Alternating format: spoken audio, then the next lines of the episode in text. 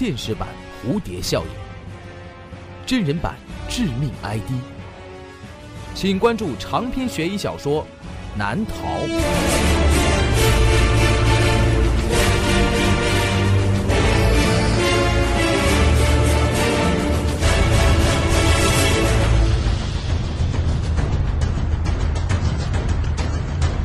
当当、京东、淘宝网上书店均有销售。朱威创作，朱威讲故事。办公室里，冯亮伸了个懒腰，打了个哈欠，用力的揉了揉疲惫不堪的眼睛。终于结束了一天的工作，他看了看表，又过了晚上十二点了。这几天总是这样，加班加到很晚。没办法，不趁年轻多拼拼，以后怎么养家呢？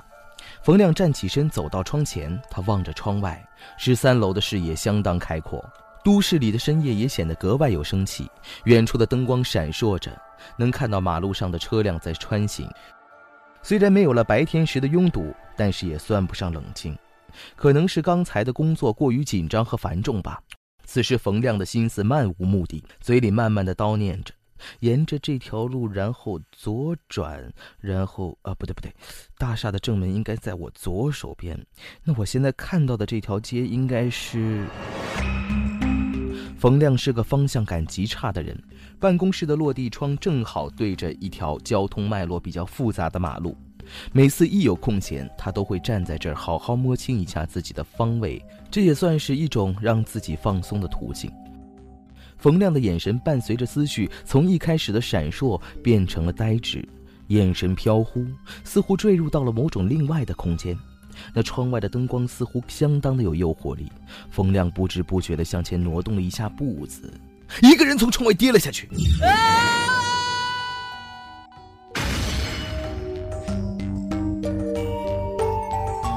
本故事由朱威编辑制作并讲述，这个故事的名字叫做。最后一位，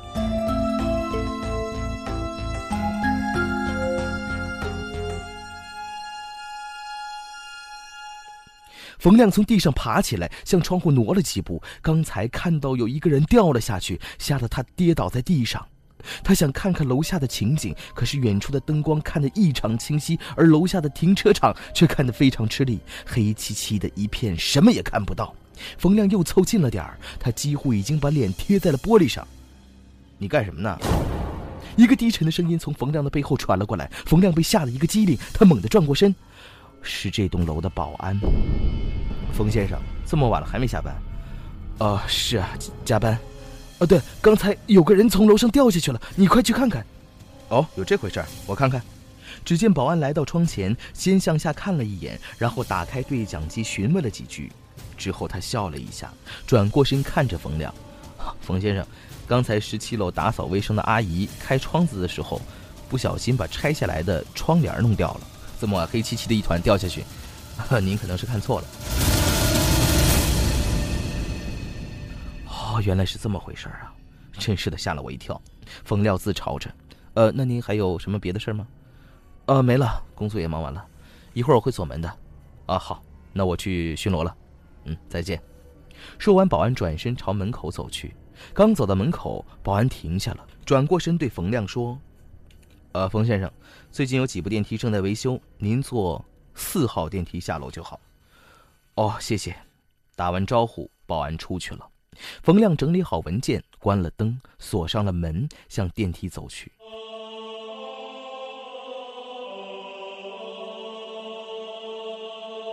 恐怕这十八层的大厦就只剩下十四层上的自己了吧？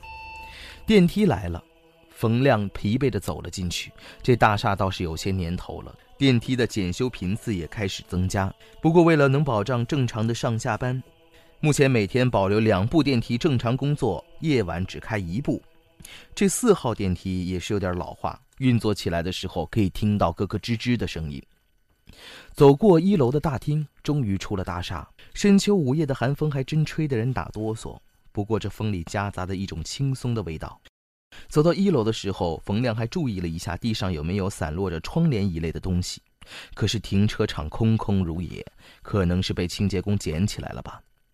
午夜的街道已经没人了，只有大厦前的那盏孤零零的灯在放射着光，而孤独的冯亮每天都是在这孤独的灯光下等待计程车的到来。今天却不同，在路灯下停着一辆救护车。奇怪，这么晚了，怎么会有救护车到这儿？冯亮迷惑着来到了车的后面，像往常一样的等待着，却又不停地打量着这辆车。像其他的救护车一样，这辆车是白色的，车顶的救护灯不停地转动，只是没有声音。他好奇地走向了这辆车，驾驶室里没人。而就在这个时候，车厢的门突然打开了，一阵阴冷的风从里面扑面而来。冯亮不禁打了个寒战，他胆怯地向车厢里看去，那里面坐着一个人，一个面无表情、眼睛冷冷的人。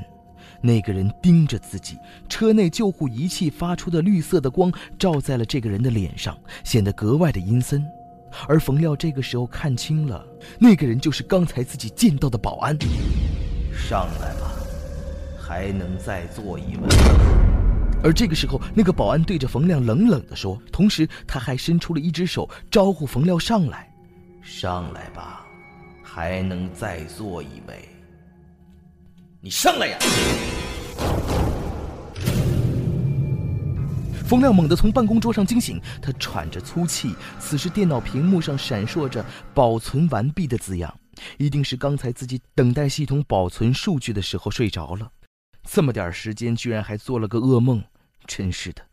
冯亮下意识地看了看窗外，夜晚平视着窗外，只能看见几座高楼大厦和几个依然还亮着的窗户。一定是有人和自己一样逃脱不了加班的命运。冯亮苦笑了一下，突然间，一团黑乎乎的东西从窗外跌落。冯亮赶紧走到窗前往下望，那是一团布，是窗帘儿。对，是窗帘儿，是办公大楼统一安装的蓝色窗帘儿。刚才在梦中似乎就有过这样的场景。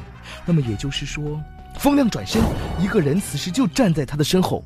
那就是这栋楼的保安。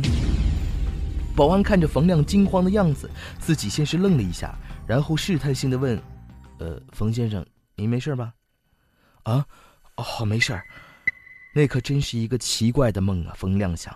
不过现在要是去跟保安解释的话，那一定会遭来别人的误会。冯亮收拾好了东西，在他走进电梯间的时候，他看见保安已经等在那里了。他们站在了四号电梯的面前。冯先生下楼，保安说：“呃，对。”冯亮应了一下。电梯到了，保安先走了进去，然后他转过身：“上来吧，还能再坐一位。”什么？冯亮站住了。奇怪，电梯里没人呢。什么叫还能再上一位？此时，冯亮发现夜晚电梯里的节能灯照在电梯里面，被绿色的电梯内壁反射出了绿色的光，而那光照在保安的脸上，看上去就跟自己在梦里，在那辆白色的救护车里看到的那张脸一模一样。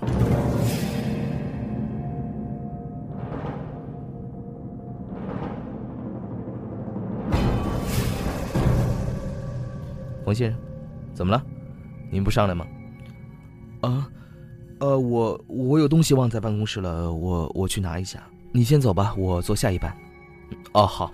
说完，保安按下了关门键，电梯门关闭了。冯亮站在原地，他也不知道怎么回事儿总之，他不想让现实和梦里发生的是一样那么诡异。他故意错过了这次电梯，反正晚上也没人，等电梯再上来，不需要多少时间的。而就在这个时候，电梯里传出了一阵剧烈的声响。电梯在下降至五楼的时候，安全绳索出了故障，连接处发生了断裂，电梯从五楼坠了下去。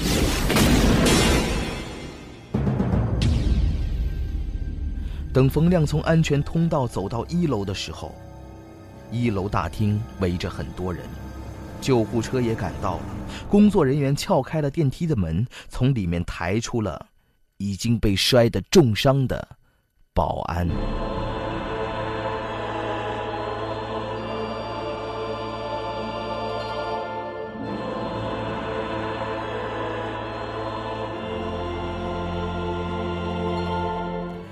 好了，这就是我为您讲述的最后一位的故事。